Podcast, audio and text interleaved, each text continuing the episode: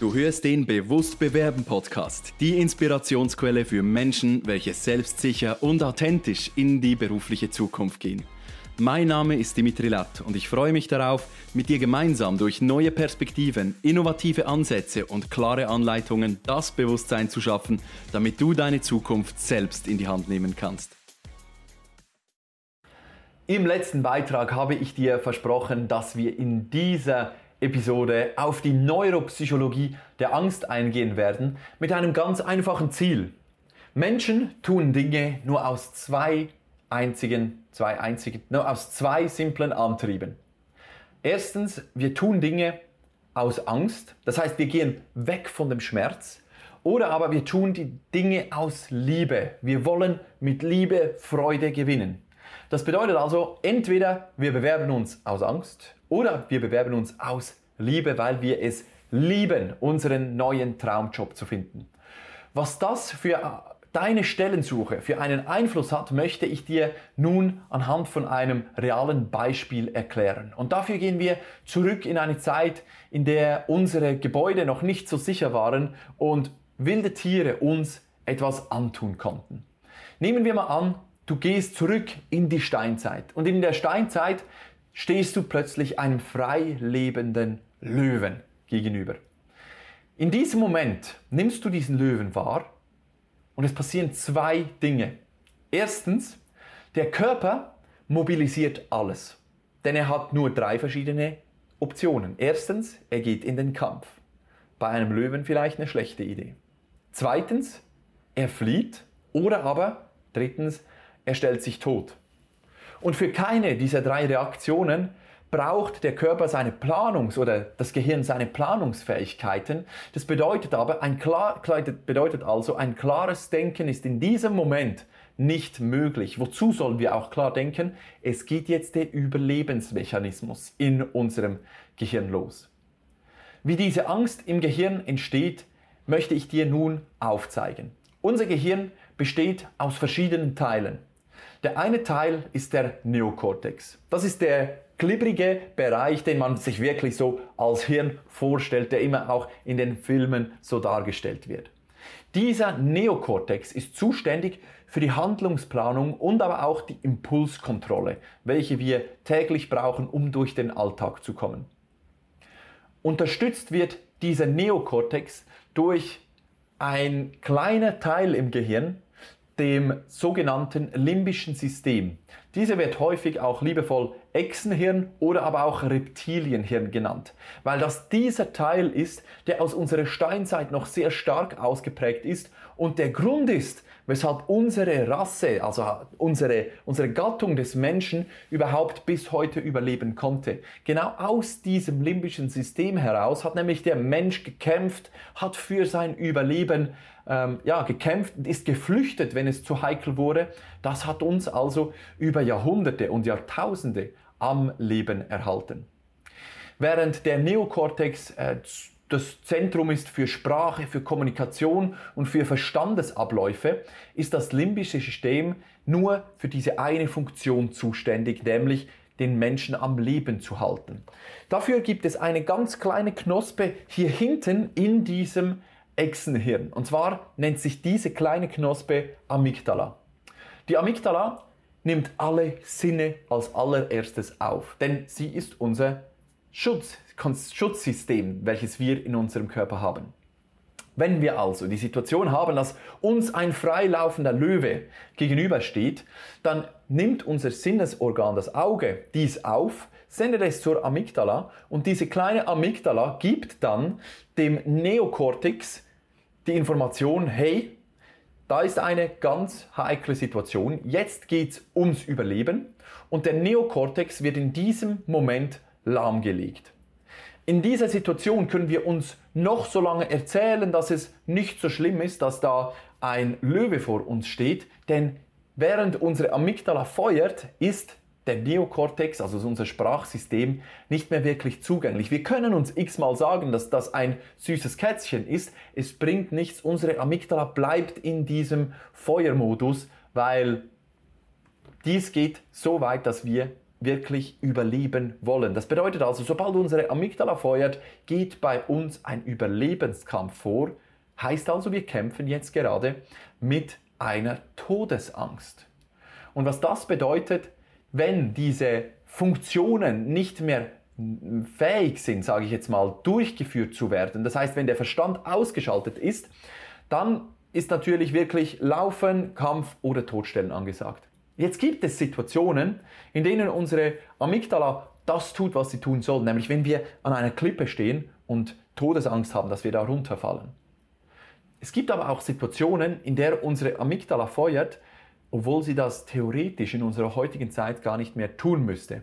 Nämlich, wenn wir zum Beispiel eine Steuererklärung ausfüllen müssten, wenn wir zum Beispiel ein Telefonat machen müssten, vor dem wir Angst haben, oder aber vielleicht auch, wenn wir uns auf eine Prüfung vorbereiten müssen, weil wir in uns selbst eine Angst verspüren, dass wir bei diesen Dingen scheitern können. Diese Angst geht sogar so weit, dass es teilweise sein kann, dass die Amygdala uns komplett außer Gefecht setzt und unser, unseren Verstand außer Gefecht setzt, wenn wir zum Beispiel eine Diät machen wollen, weil wir dann die Angst haben könnten, dass wir bei dieser Diät scheitern können. Es gibt also diese absolut legitimen und auch logischen Angstreaktionen der Amygdala. Und dann gibt es aber auch diese Angstreaktionen, welche nicht unbedingt von Vorteil sind für unseren Alltag. Unsere Amygdala lernt jeden Tag. Das heißt, diese kleine Knospe, die ist jeden Tag aktiv und verbessert jeden Tag diesen Schutzmechanismus, den sie uns ermöglicht. Bedeutet also, nehmen wir mal an, wir haben Angst vor Spinnen. Ich in meiner Kindheit hatte übelste Angst vor Spinnen. Und was da meine Reaktion war, wenn ich in meinem Zimmer auch nur eine so klitzekleine Spinne gesehen habe an der Wand, ich bin aus dem Zimmer gerannt, ich habe meine Mutter gerufen, meinen Vater gerufen, meinen Bruder, egal wer, aber jemand musste mir helfen, jemand musste mein Leben in diesem Moment retten. Klar, nun kann man sagen, das ist eine Phobie, welche nicht unbedingt, eine Angst, welche nicht unbedingt äh, zeitgemäß ist und welche es wirklich nicht braucht, denn wir haben ja keine giftigen Spinnen, welche unser Leben bedrohen. Und trotzdem habe ich meiner Amygdala immer wieder das Programm bestätigt. Denn ein Weg, um der Amygdala etwas beizubringen, ist Vermeidung. Bedeutet also in diesem Moment, wo ich flüchte vor einer Angst, in der ich nicht in diese Angst gehe, sondern davor wegrenne, lernt meine Amygdala, hey, super gemacht, wenn ich das nächste Mal eine Spinne sehe, dann renne ich wieder weg und so wird dieses Muster immer und immer mehr verstärkt, je häufiger ich von einer Spinne wegrenne. Das kann so weit gehen, dass ich anfangs vielleicht Angst habe vor einer Spinne. Irgendwann habe ich so eine Phobie, weil ich immer weggerannt bin, dass ich Angst habe vor Spinnenbildern. Und irgendwann, das kennen einige von euch vielleicht, gehe ich nicht mehr in den Keller, weil ich in diesem Keller schon mal eine Spinne gesehen habe. Und die Wahrscheinlichkeit, dass im Keller eine Spinne ist, ist doch vielfach größer, als wenn ich schön in meinem Zimmer sitze in Oh, ich kriege gerade wieder, Gänsehaut, wenn ich nur an diese Vorstellung denke, wie ich früher Angst hatte, in den Keller zu gehen, weil da eine große Kellerspinne sein könnte. Und so wird das Ganze, die, diese kleine Angst vor einer kleinen Spinne, wird eine so große Phobie, dass wir in unserem alltäglichen Alltag vielleicht wirklich nicht in den Keller oder auf den Balkon gehen können, weil wir einfach die Angst habe, haben, dass dort vielleicht eine Spinne oder irgendetwas sein könnte. Bedeutet also, wenn wir Angst vermeiden und davon wegrennen, das verstärkt unsere Angst. Dies macht die Angst so groß, dass es eine Phobie wird. Die zweite Art und Weise, der Amygdala etwas beizubringen, ist, indem wir uns mit der Angst konfrontieren. Konfrontation ist eine für viele Menschen sehr schwierige Angelegenheit, denn sie haben Angst vor der Konfrontation. Bedeutet also, wenn meine Mutter gekommen ist mit einem, mit einem Heftchen und auf der Titelseite war eine Spinne zu sehen, dann konnte ich nicht anders. Ich musste weggehen, weil mir diese Titelseite von diesem zum Beispiel Geo-Heft solche Angst bereitet hat. Wenn im Fernseher Spinnen gezeigt wurden, musste ich meinen Kopf wegdrehen, weil ich solche Angst davor hatte.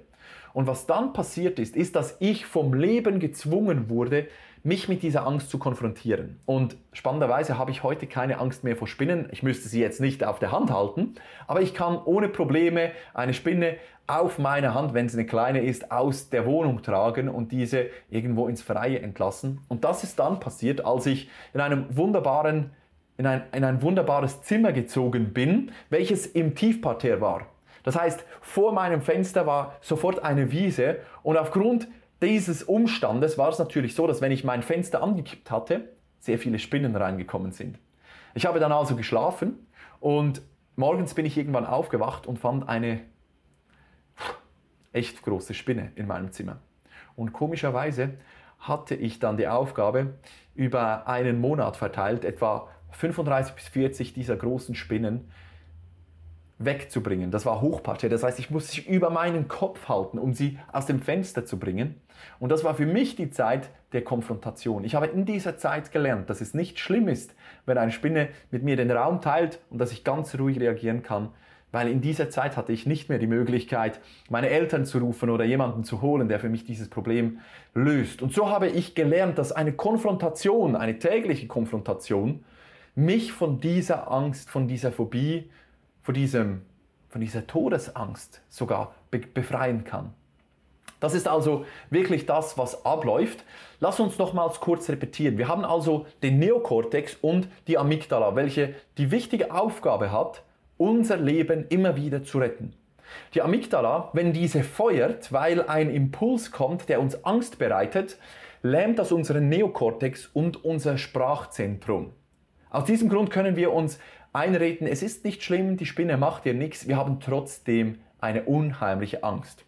Wenn wir in diesem Moment wegrennen, dann lernt unsere Amygdala, dass es gut ist, weil wir haben ja überlebt und dementsprechend wird dieses Programm jedes Mal wieder neu, noch besser, noch effizienter geschrieben und diese Angst wird jedes Mal noch größer. Wenn wir uns einer Angst aussetzen, uns diese Angst konfrontieren, ein Glas nehmen und eine Spinne aus unserem Raum tragen, dann lindert das unsere Angst, weil wir lernen, wir können uns diese Angst annehmen, wir können über diese Angst gehen, eine Aktion vollziehen und wir sterben dabei nicht. Und wenn wir das in einem gewissen Rahmen tun, vielleicht repetieren, dann lernt unsere Amygdala, dass wir diese Angst loslassen können. Wichtig für dich zu wissen ist, dass diese Angst unser Neokortex lähmt, dass wir keinen Zugang mehr haben zu Sprache und Bewusstsein. Das heißt, je mehr Menschen du fragst, was sie gegen die Nervosität vor dem Vorstellungsgespräch tun, desto häufiger wirst du hören, ach du brauchst nicht aufgeregt zu sein vor dem Vorstellungsgespräch, das ist wie, ein, das ist wie Quatschen mit Kollegen, stell dir vor, die Leute wären nackt. Und all diese Informationen nimmst du auf und deine Amygdala feuert weiter an diesem Tag des Vorstellungsgesprächs. Bist du vielleicht so aufgeregt? Und das ist der neuropsychologische Hintergrund hinter einer Angst. So funktioniert es also. Nun habe ich dir von den logischen Ängsten erzählt, wie zum Beispiel freilaufenden Löwen, welche evolutionsbedingt in unserem Reptilienhirn abgelegt sind. Die unlogischen Ängste, wie zum Beispiel die Arachnophobie, also die Angst vor Spinnen, haben drei verschiedene Ursachen, welche dafür sorgen können, dass eine solche Angst entsteht. Erstens, es könnte sein, dass dies ebenfalls wie beim Löwen evolutionsbedingt ist. Denn es gibt giftige Spinnen und so könnte es sein, dass unsere Vorfahren immer auch die Angst hatten, einer Giftspinne zu äh, begegnen und dementsprechend das wirklich tief in unserem Hirn verankert ist. Hier haben wir verschiedenste Gefahren wie zum Beispiel äh, Schlangen oder Spinnen, von denen wirklich viele Menschen auch in der Kindheit eine, eine Angst oder eine Phobie entwickelt haben. Dann gibt es die These, dass zum Beispiel Nummer zwei das Fortbewegungsmuster der Spinne für uns Menschen eine Angst auslöst, weil Spinnen bewegen sich sehr schnell, Spinnen bewegen sich lautlos und sie können auch von oben kommen. Und dass eine Spinne auf einen Mensch klettert, ist für, für Phobiker ein ganz, ganz schlimmer und auch ekelhafter Gedanke. These Nummer drei ist, dass es eine, ein Modelllernen ist. Das bedeutet also, dass unsere Eltern irgendwann während unserer Kindheit in, ja, in, in den ersten sieben Jahren unseres Lebens uns mal klar gemacht haben, dass Spinnen eklig sind und wir aus diesem Grund gelernt haben, wir sollten uns entfernen, wenn da eine Spinne ist. Und dass das teilweise bis ins Erwachsenenalter vor, ähm, sich voranschreitet und dann eben zu einer Phobie wird. Und jetzt haben wir gelernt, woher Ängste entstehen, wie diese in unserem Gehirn funktionieren, warum du dir selbst gut zureden kannst und es nichts bringt. Und jetzt lass uns doch mal den Fokus darauf werfen, was denn diese Angst mit deiner Zeit der Stellensuche zu tun hat. In der Stellensuche bist du so vielen Ängsten ausgeliefert. Du hast vielleicht Existenzängste. Du fragst dich, wie es weitergehen soll. Du hast den Druck von deinem Umfeld, den Druck vom RAF, vom äh, Arbeitsamt in der Schweiz. Dann hast du vielleicht einen sozialen Druck, weil ja, du musst deine Familie absichern und vielleicht bekommen diese oder bekommst du vom, vom Arbeitsamt zu wenig Geld, um deine Familie langfristig zu ernähren. Dies löst in dir absolut natürliche, legitime Ängste aus, welche teilweise dich in diese Situation bringen, dass du kommst und sagst, hey, aber jetzt muss ich eine Stelle finden. Und du hörst schon, wie ich es sage, ich muss einfach irgendwie eine Stelle finden. Ich muss, ich muss eine, eine Arbeitsstelle finden. Und du versuchst dir irgendwie die Frage zu stellen, ja, warum muss ich denn eigentlich? Und du sagst, ich brauche einen Alltagsablauf und ich brauche, ich brauche wieder eine Tätigkeit. Doch eigentlich ist es hier diese kleine Knospe in deinem Reptilienhirn, welche dir diesen Drang gibt. Ich muss in diesen Kampf gehen. Ich muss jetzt den Menschen zeigen, dass ich gut bin. Und dieser Kampf, eine Stelle finden zu müssen, verhindert diese Gelassenheit, von der ich immer spreche. Diese Gelassenheit, ohne Angst, ohne Furcht in ein Vorstellungsgespräch gehen zu können und zu sagen, hey, heute sind wir hier, um zu schauen, ob ich denn wirklich der Perfect Match für, für eure Firma bin und ob ihr vielleicht die richtige Firma seid, damit wir zusammen einen, einen tollen Aufbau schaffen und einen Teil unseres Weges gemeinsam gehen können. Und du spürst diese Gelassenheit, wenn man das so ausdrückt. Und genau hier setzt dieser, dieser Ansatz an, dass diese Ängste dich selbst behindern daran, die richtigen Wege zu gehen, die richtigen Schritte zu finden, damit der Traumjob für dich die logische Schlussfolgerung sein kann. In der Zeit der Stellensuche sind wir süchtig. Und zwar nicht nach irgendwelchen Substanzen, sondern wir sind süchtig danach, Anerkennung zu bekommen. Viele meiner bisherigen Klienten hatten die Thematik, dass sie bei ihrem ehemaligen Arbeitgeber vielleicht in der Zeit der Kündigungsfrist keine Anerkennung mehr erhalten haben, dass sie vielleicht gemobbt wurden, dass sie vielleicht aus einer Firma herausgedrückt wurden, dass sie sich nicht willkommen gefühlt haben und dass ihre Arbeit nicht als gut befunden wurde. Und das löst in einem Menschen ein ganz altes und recht übles Programm aus. Denn hier geht es wirklich auch um eine Todesangst. Und um, um diese Todesangst soll es jetzt in diesem Teil dieser Folge noch gehen. Denn Lass uns mal zurückgehen in die Steinzeit. Wir sind also in, einem, in einer Höhle, wir schlafen dort, ähm, die Frauen gehen Beeren pflücken und nähen die Felle zusammen, damit wir in der Nacht warm haben und die Männer gehen jagen. Sie bringen das Essen nach Hause, sie bringen die Proteine nach Hause und alles in allem harmoniert. Keiner muss Angst haben, denn in der Nacht wechseln sich die Männer ab, dass garantiert kein Säbelzahntiger oder ein Löwe in diese Höhle reinkommt. Und so kann jeder für sich gut schlafen. Eines Nachts bist du in dieser Höhle, öffnest deine Augen und merkst, ich bin alleine. Die Angst vor dem Alleinesein. Warum haben Menschen Angst vor dem Alleinesein? Warum haben Menschen Angst, dass ihr Stamm sich von ihnen entfernen könnte und sie zurücklassen könnte? Ganz einfach. In der Nacht, in der du alleine in einer Höhle aufwachst, aufwächst, auf, aufwachen wirst, auf, aufwächst. Auf, ich und mein Schweizerdeutsch. In der Nacht, in der du alleine in dieser Höhle bist, wirst du garantiert kein Auge zudrücken, denn du bist nicht mehr sicher. Dein Bedürfnis nach Sicherheit, in dieser Gruppe beschützt zu sein, ist jetzt weg. Deswegen ist eine sehr große Angst der Menschen, alleine zu sein, auch in der heutigen Zeit noch. Und diese Angst kommt davon, weil wir uns nicht mehr sicher fühlen, wenn wir keinen Zusammenhalt haben.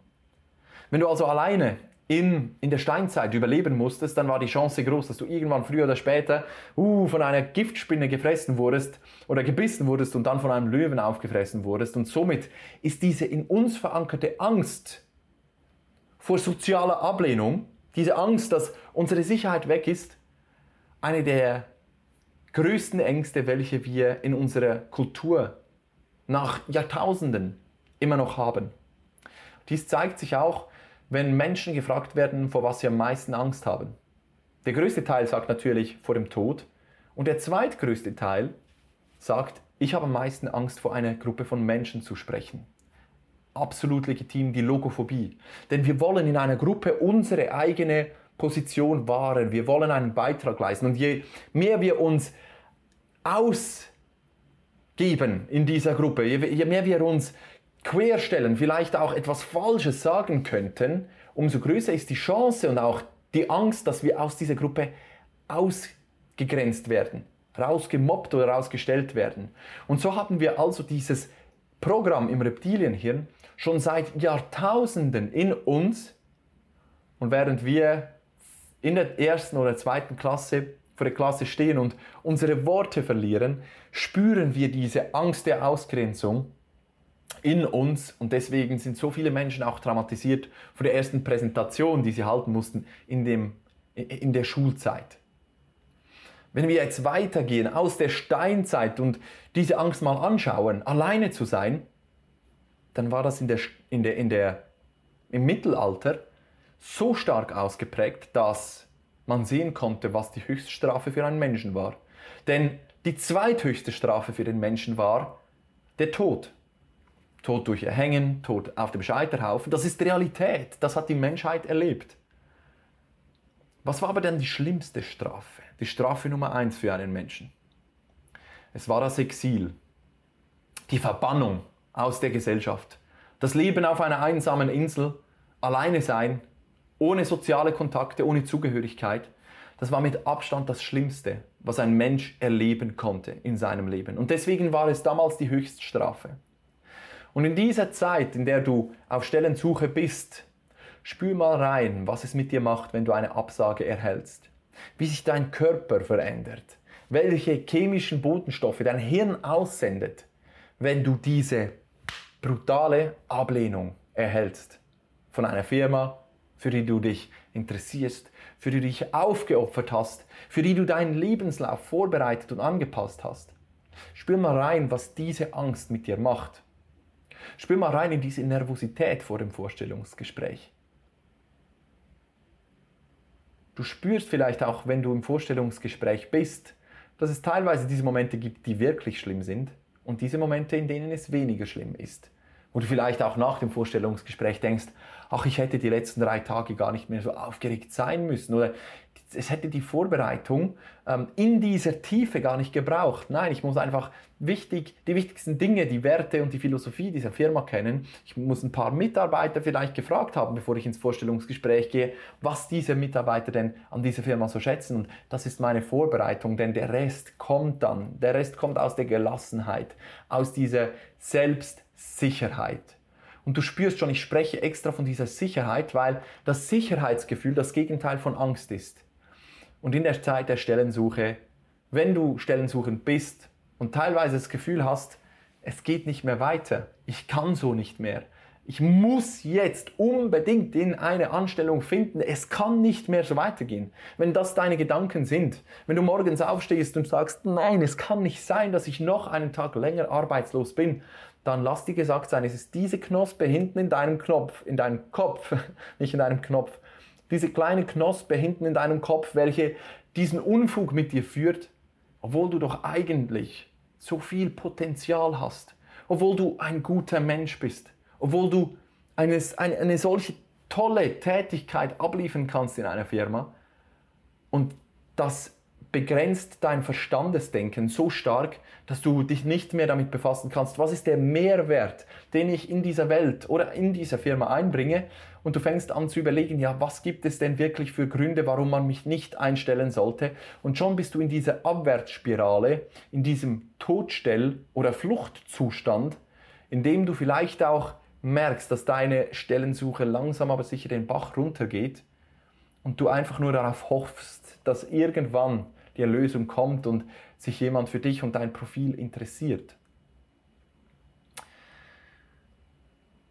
Jetzt geht es darum, dass ich dir noch einen Hinweis geben möchte, was du denn jetzt in deiner Stellensuche, jetzt wo du mit dieser Angst konfrontiert bist, tun kannst, um aus dieser Angst herauszukommen. Wichtig ist, es gibt da diesen englischen Spruch, if you change the way you look at things, the things you look at change. Also wenn du die Einstellung veränderst, wie du diese Dinge siehst die, oder diese Situation siehst, in denen du gerade bist, dann verändern sich diese Situationen. Bedeutet also, du bist das nächste Mal komplett blockiert. Du weißt nicht, was du in dieses Motivationsschreiben reinschreiben sollst. In diesem Moment machst du deine Augen zu, holst tief Luft und fragst dich, worum es jetzt gerade geht. Was ist wirklich der Grund, weshalb ich dieses Motivationsschreiben schreibe? Ist es, weil ich eine Stelle finden muss und in diesem Kampf bin? Oder ist es vielleicht, weil ich diese Stelle wirklich von Herzen möchte? Mache dir über die Sinnhaftigkeit hinter deiner Tätigkeit, um deinen Antrieb. Mach dir mal Gedanken darüber, was ist jetzt gerade mein Antrieb? Tue ich das jetzt, damit ich Sicherheit bekomme in meinem Leben, damit ich ein Gefühl von Anerkennung habe, damit ich durch diesen sozialen durch dieses soziale Umfeld in der neuen Firma einen Zusammenhalt finde und dementsprechend dieses Grundbedürfnis eines jeden von diesen 8 Milliarden Menschen auf diesem Planeten befriedigt wird. Und wenn du in diesem Moment bist und herausfindest, vielleicht ist da etwas, das mich hindert, dann versuche dir mal aufzuschreiben, welche Ängste du hast. Ja, ich habe Angst, keine Stelle zu finden. Ich habe Angst, abhängig zu sein vom Sozialamt in der Schweiz oder Hartz IV in Deutschland.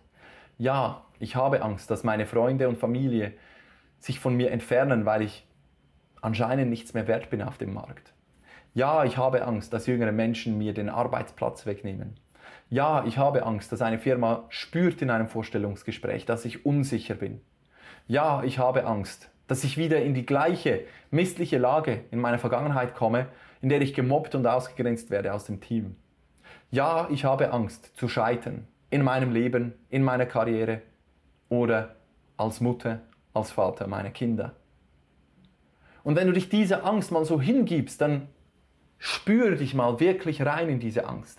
Denn das kann ein Prozess sein. Wenn du diese Angst nämlich aufschreibst, dann konfrontierst du dich mit dieser Angst. Du gehst in eine Prospektion, Prospe Projektion dieser Angst. Du machst dir ein Bild davon, wie es aussieht, wenn du alleine bist.